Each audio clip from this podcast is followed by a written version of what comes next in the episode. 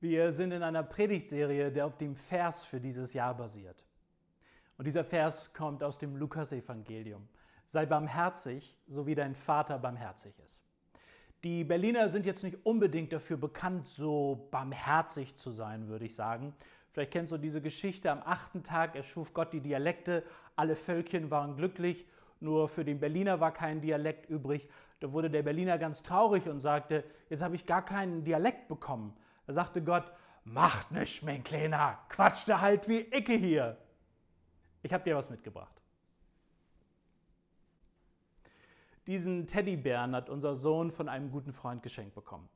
Und wenn du genau hinguckst, es ist ein Original Steif-Teddy. Richard Steif hat in England studiert. Seine Tierskizzen sind Grundlage für viele Steif-Kreationen. Er entwirft 1902 den Bär 55, den weltweit ersten Plüschbären mit beweglichen Armen und Beinen. Du siehst, es klappt tatsächlich. Bei der Suche nach einem geeigneten Bezug findet Richard diesen einschmiegsamen Mohair-Plüsch, super weich, wenn du schon mal einen in der Hand gehabt hast. Und Richard darf dann seinen Bären auf der Leipziger Spielwarenmesse präsentieren. Er erobert die Welt, der Durchbruch gelingt, als ein amerikanischer Händler den Bären entdeckt und 3000 Exemplare davon bestellt. Der Bär beginnt einen beispiellosen Verkaufserfolg in den USA ab 1906 unter dem Namen Teddybär, bekannt nach dem amerikanischen Präsidenten Theodore Teddy Roosevelt. Und bald tauchten überall im Land Fälschungen auf, die irgendwie nicht richtig funktionierten. Und wenn ein Kunde sich dafür interessierte, wurde immer gefragt, ist das eine Fälschung oder ein echter Steif? Die Frage kenne ich auch. Ich möchte ein guter Christ sein. Und doch zweifle ich. Bist du eine Fälschung oder bist du echt? Bist du wirklich ein Jesus-Nachfolger oder tust du nur so? Du guckst dir online Predigten an und siehst Leute wie Neville, Neville hat unglaublich tolle Predigten parat. Er hat so viele Antworten parat. Und du, du weißt vielleicht noch nicht mal ganz genau, ob die Erde wirklich in sieben Tagen geschaffen worden ist. Du siehst Jonathan Grayson und denkst, wieso ist er immer so nett? Wieso ist er immer so freundlich? Wieso kümmert er sich immer so liebevoll um jeden in der Gemeinde? Und du denkst, ich kann noch nicht mal zu meiner Freundin nett sein. Was sagt das über Gottes Treue zu dir? Du hörst großartige Tipps von Dave, versuchst alle Prinzipien und Tipps zu verinnerlichen und riskierst damit eine Kopie von Neville, von Jonathan oder Dave zu sein. Und wir alle kämpfen mit dieser Spannung.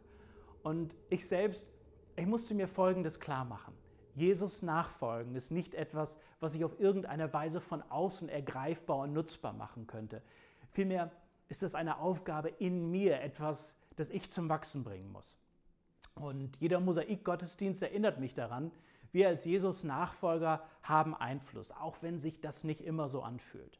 Neville, Jonathan, Dave, alle bringen uns auf einen Weg, durch den die Jesus-Nachfolge von innen heraus wachsen und sich entwickeln kann. Und deshalb möchte ich sprechen über authentische Barmherzigkeit. Ein Dienst, der von innen heranwächst und nicht von außen an uns herangetragen wird. Jesus nachfolgen ist nicht etwas, was wir tun, Jesus nachfolgen ist etwas, was wir sind. Und die Pandemie oder die Einsamkeit rufen nach Christen, die Flagge zeigen, die Barmherzigkeit zeigen durch das, was bereits in ihnen gewachsen ist, die sich durch authentische Barmherzigkeit der Fragen der Zeit annehmen. Und egal, was gerade dran ist in Mosaik, wir müssen mit einer Vision von Barmherzigkeit leben, die von innen heraus wächst und sich entwickelt. Es gibt zwei Leitungsgrundsätze, die wir für dieses authentische Wachstum brauchen und die wir uns von Jesus abschauen können. Johannes Kapitel 13. Ich lese aus Johannes 13, Verse 1 bis 17. Vor dem Passafest wusste Jesus, dass für ihn die Zeit gekommen war, diese Welt zu verlassen und zu seinem Vater zurückzukehren.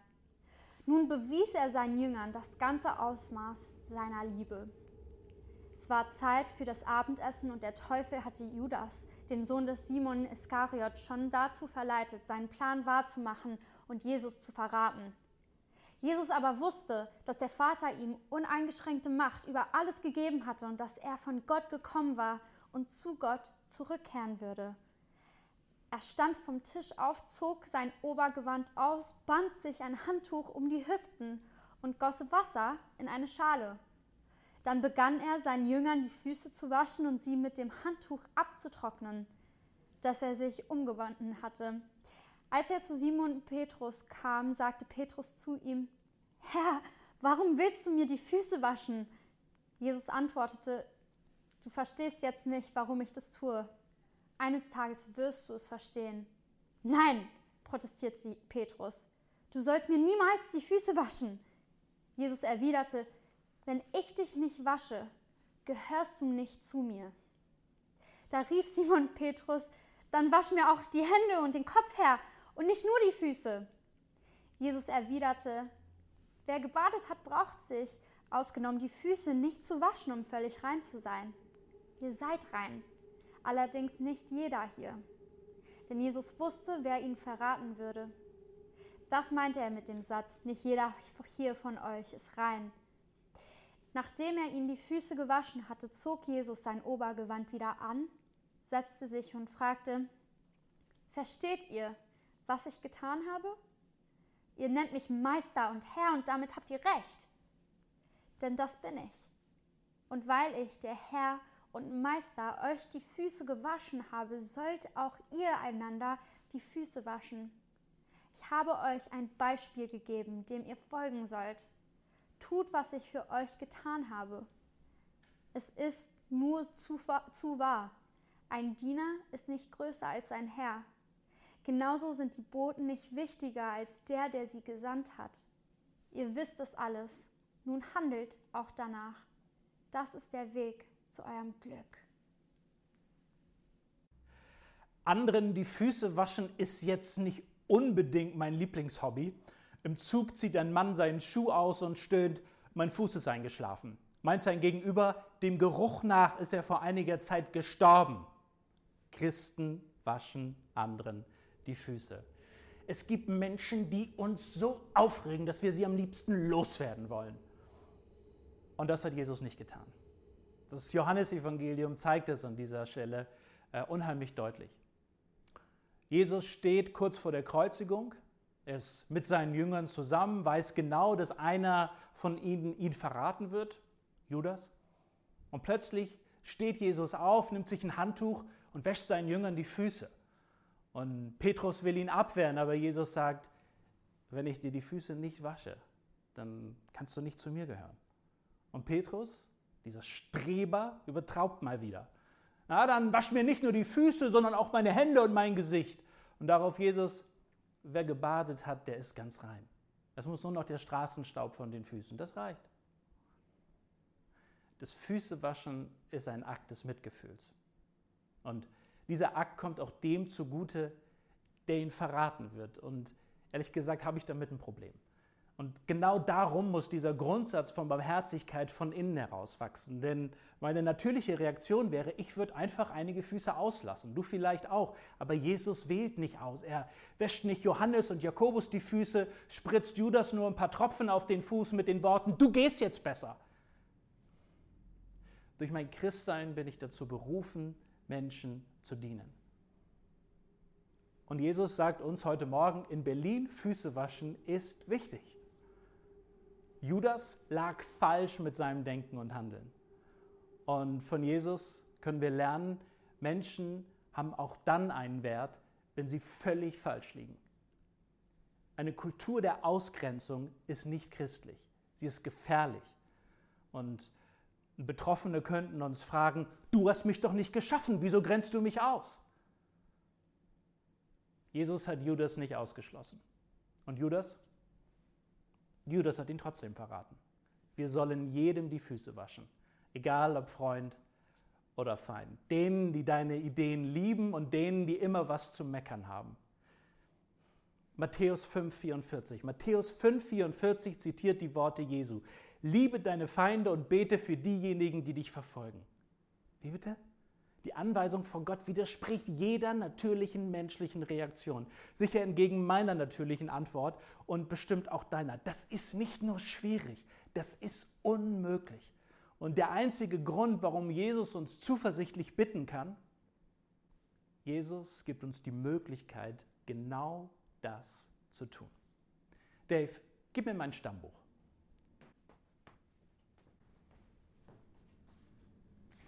Siehst du, der einzige Grund, warum Dave mir mein Stammbuch geben konnte, weil ich ihm erstmal das Stammbuch gegeben habe.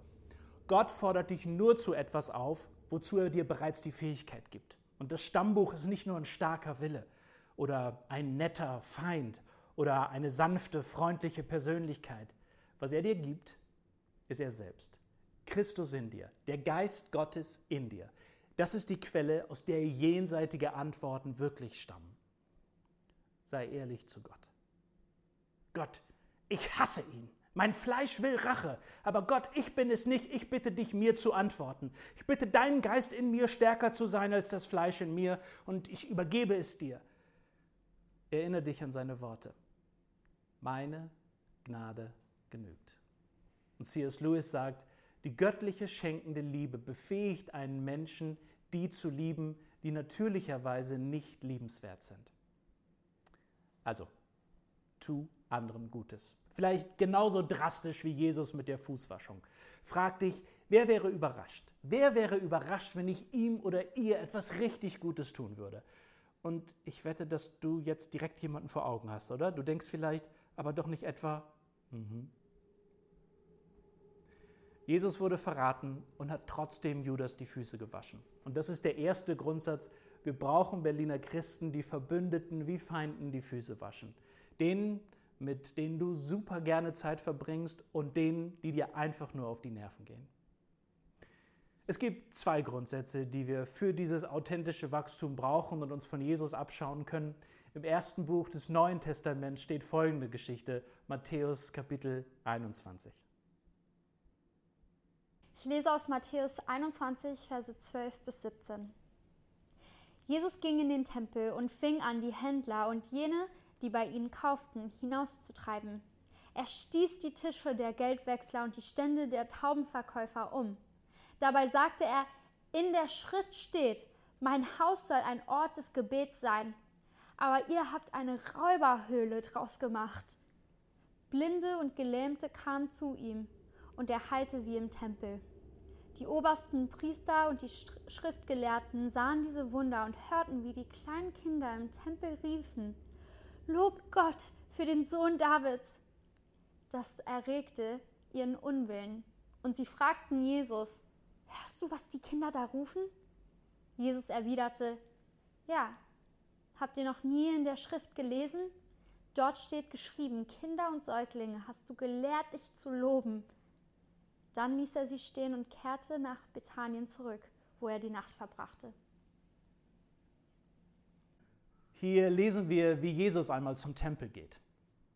Der Tempel, ein Ort, an dem Menschen Gott anbeten. Jesus sieht die Tische, die die Geldwechsler aufgebaut haben, und dort sollte es primär um Anbetung gehen. Aber es werden nur Geschäfte gemacht. Die Armen und Benachteiligten erfahren Ungerechtigkeit. Die Geringsten erfahren Ungerechtigkeit. Der Ort der Anbetung wurde verwandelt in ein von Ungerechtigkeit geprägtes System. Und ich bin offen, ich liebe diese Geschichte. Denn Jesus wird zornig. Und das lesen wir in der Bibel nicht häufig. Jesus sieht, dass im Tempel die Anbetung fehlt. Und das System der Geldwechsler verwehrt denen die Zugang, die Gott loben und preisen wollen. Arme und Benachteiligte werden ausgeschlossen. Und es ist auch eine ganz natürliche Reaktion, die Jesus hier zeigt. Er stößt die Tische um und ruft, dies Haus soll ein Bethaus sein. Aber ihr habt daraus eine Räuberhöhle gemacht, ein völlig falsches System aufgebaut. manchmal, manchmal weiß man ja gar nicht so, warum die Menschen wütend sind. Zwei Kinder gehen spät nach Hause, sagt der eine Junge, also mein Papa wird vor Wut kochen sagt der andere, du hast es gut, ich bekomme um diese Zeit nichts mehr Warmes zu essen. Jesus stößt hier nicht nur die Tische um, sondern ein komplettes System der Ungerechtigkeit und Entrechtung. Wenn du Gott falsch behandelst, dann wirst du auch seine Menschen falsch behandeln. Der zweite Grundsatz für eine authentische Barmherzigkeit lautet, Christen stoßen die Tische der Ungerechtigkeit um in unserem Einflussbereich. Da müssen wir Ausschau halten nach diesen Tischen, nach Menschen, die an diesen Tischen fehlen. Und dabei gibt es allerdings ein Problem. Ein Tisch der Ungerechtigkeit, an dem man selbst sehr gemütlich sitzt, der ist nur schwer umzustoßen. Und hier ist meine Frage für dich. Hast du es dir an deinem Tisch gemütlich gemacht, den du eigentlich umstoßen solltest? Wer fehlt an diesem Tisch? Wer fehlt, weil das System, in dem du dich bewegst, jemandem den Zugang verwehrt? Und wo sind diese Menschen, wenn sie nicht an deinem Tisch sind? Wenn deine Barmherzigkeit wirklich von innen heraus wachsen soll, dann musst du dich diesen Fragen stellen. Und ich möchte das an einem Beispiel verdeutlichen. Ein Bekannter hat eine Tochter mit Namen Bettina. Und als Bettina ungefähr vier Jahre alt war, kannte sie schon die Farben. Und ihr Lieblingslied im Kindergottesdienst war, Jesus liebt die kleinen Kinder, alle Kinder auf der Welt, rote, gelbe, schwarze, weiße. Und immer wenn sie an diese Stelle kam, konnte man förmlich sehen, wie es in ihrem kleinen Gehirn arbeitete. Rot und gelb, schwarz und weiß. Sie haben lila vergessen. Und Bettina sagte, ich will kein Lied singen, in dem eine Farbe ausgeschlossen ist. Lass uns diese Frage aufnehmen. Wo ist lila geblieben? Was ist lila und sitzt in der ersten Reihe in der Kirche? Eine Frommbeere. Wo in unseren Kiezen und Freundeskreisen und Gemeinden sind Menschen ausgeschlossen? Und für Ausgrenzung gibt es viele Gründe. Weil, weil Menschen anders leben, weil, weil Menschen anders aussehen, weil, weil Menschen anders wählen, weil sie eine andere Kultur haben. Da ist vielleicht die ältere Frau nebenan, die keine Familie hat und nie Besuch bekommt. Sie wird ausgeschlossen. Der Kollege in der Firma, der immer alleine sitzt. Schau dich um. Was würde sich alles verändern, wenn jeder sich fragen würde, wo ist denn eigentlich lila? Und Freundlichkeit ist etwas, das jeder von uns anderen erweisen kann, da wo er ist in seinem Umfeld, seinem Kiez, seinem Bekanntenkreis. Und deshalb starten wir in der kommenden Woche auch eine Initiative auf unseren Social-Media-Kanälen. Hashtag Mosaik Kiezliebe. Da könnt ihr die kommenden Tage mal die Augen offen halten. Und jede Woche gibt es eine kleine Challenge, die jeder von uns umsetzen kann, da wo er ist. Und so können wir sogar in diesen Zeiten gemeinsam etwas verändern. Auch wenn uns allen die Gemeinschaft fehlt, äh, können wir so im Kollektiv etwas bewegen. Der erste Grundsatz lautet also, wir brauchen barmherzige Christen, die Verbündeten wie Feinden die Füße waschen. Und der zweite Grundsatz lautet, werde ein Jesus-Nachfolger, der Tische umstößt und ungerechte Systeme verändert, damit alle Zugang zum Tisch haben, damit jeder dorthin kommt, wo er sein soll. Denk dran, waschen und umstoßen. Margarete Steif stirbt 1909 an den Folgen einer Lungenentzündung. Ein schwerer Schlag für die große Familie Steif. Und die Neffen von Margarete übernehmen die Führung des Unternehmens und Menschen auf der ganzen Welt träumen ihren Traum bis heute weiter. Margarete Steif hat etwas geschaffen, das größer ist als das Leben. Und wir können etwas bewirken, was größer ist als das Leben. Und ich wünschte mir, dass man von uns sagen könnte, mhm, die Jesus-Nachfolger von Mosaik haben gesagt, wir wollen als barmherzige Christen Füße von Freund und Feind waschen und ungerechte Systeme umstürzen. Vielleicht kennst du das. Wie die Sonne nicht auf Lob und Bitten wartet, um aufzugehen, sondern eben leuchtet und von der ganzen Welt begrüßt wird, so darfst auch du weder Schmeichelei noch Beifall brauchen, um Gutes zu tun. Aus dir selbst heraus musst du es tun. Dann wirst du wie die Sonne geliebt werden. Lass uns beten. Jesus, wir brauchen deine Hilfe. Manchmal kann es unmöglich sein, alle um uns herum zu lieben. Gib uns Augen, dass wir die Menschen so sehen, wie du sie siehst. Und gib uns Liebe, die Menschen so zu lieben, wie du sie lieben würdest und gib uns dann die, die praktische Art, den Menschen so zu dienen, wie du ihnen dienen würdest.